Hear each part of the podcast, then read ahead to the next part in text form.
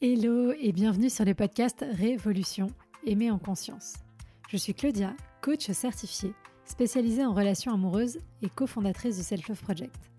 Mon ambition est de rendre accessible à chacun et chacune la possibilité de vivre des relations en conscience de soi et des autres. Je ne crois pas en la fatalité et surtout pas en amour. Et je pense que les relations se construisent et ne sont ni le fruit de la chance ni du destin. Il nous manque juste parfois les bons outils et compétences pour y arriver.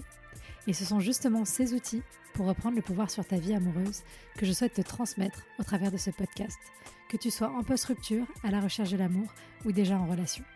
Faire évoluer ton rapport à toi pour révolutionner ta vie amoureuse. Tu peux aussi me retrouver sur Instagram, sur selfloveproject.fr pour encore plus de contenu. À très vite. Bonjour, j'espère que vous allez bien. Je suis ravie de vous retrouver pour ce dernier épisode du mois d'avril, cette dernière FAQ qui s'intitule comment savoir ce qu'il ressent comment savoir ce qu'elle ressent. Alors, il va être hyper rapide cet épisode, je le sens. On est sur des épisodes assez rapides hein, sur le mois d'avril, mais je sais pas, on était euh, dans l'efficacité. Pourquoi ça va être rapide? Parce que le truc, c'est que le meilleur moyen pour savoir ce que l'autre pense ou ressent, c'est de lui poser la question. Voilà.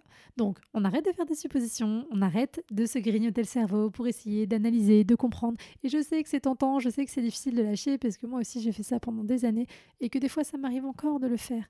Mais le fait est que bah, il n'y a que l'autre qui peut te dire hein, ce qu'il y a dans sa tête. Voilà. Et du coup, il faut vraiment lâcher prise là-dessus. Et au pire, tu fais des suppositions parce que tu peux pas t'en empêcher. Bon, ok, tu vois, on n'est pas là pour euh, contrôler euh, euh, nos pensées, etc. Mais si c'est ça, Prends le temps d'aller confronter ces euh, pensées à la réalité. Prends le temps d'aller demander, voilà, quand tu fais ça, j'ai l'impression qu'il y a ça, qu'est-ce qu'il y a, pourquoi tu es comme ça, etc., etc. Et je sais que c'est pas évident parce que euh, on a peur de la réaction de l'autre, on a peur de comment ça va se passer. Je vous rappelle au passage que une relation où vous avez systématiquement peur de la réaction de l'autre quand vous allez amener un problème ou un sujet, c'est pas normal. Ça veut dire que là, dans la relation, dans la dynamique, il y a quelque chose qui est cassé, il y a quelque chose qui s'est mal mis en place. Et c'est pas grave, c'est quelque chose qu'on peut potentiellement aller réparer ensemble si tout le monde en a le désir. Et donc pour ça, je vous invite à en parler à votre partenaire. Mais non, c'est pas normal d'avoir la boule au ventre à chaque fois qu'on doit parler à l'autre. Et donc si cette question de comment savoir ce qu'il ressent et que je vous réponds, posez-lui la question, ça fait monter en vous de l'angoisse, genre ah ouais non mais attends c'est trop, je vais jamais y arriver et tout. Bah il y a un souci il y a un souci. Soit c'est vous, avec vos peurs, vous projetez des trucs, et parce que vous avez peur du conflit, de tout ça, etc. etc. Et c'est ok, c'est normal, mais dans ce cas-là, jetez-vous à l'eau et validez si dans la réalité ça se passe comme ça ou si en fait tout va bien. Soit c'est vraiment lié à la dynamique relationnelle et là, vraiment, il faut se poser les bonnes questions. Il faut tout remettre à plat parce que c'est pas possible. Un espace relationnel, c'est un espace qui est sécurisant. C'est un espace où vous pouvez être vous-même. C'est un espace où vous pouvez amener vos doutes, vos questionnements, vos besoins, euh, vos limites sans être jugé. Ça ne veut pas dire que l'autre sera toujours d'accord. Ça ne veut pas dire que l'autre sera toujours là pour y répondre. Mais au moins, il doit vous entendre et vous écouter avec respect. Donc, voilà, on récapitule. Il n'y a que l'autre qui peut vous dire ce qu'il ressent.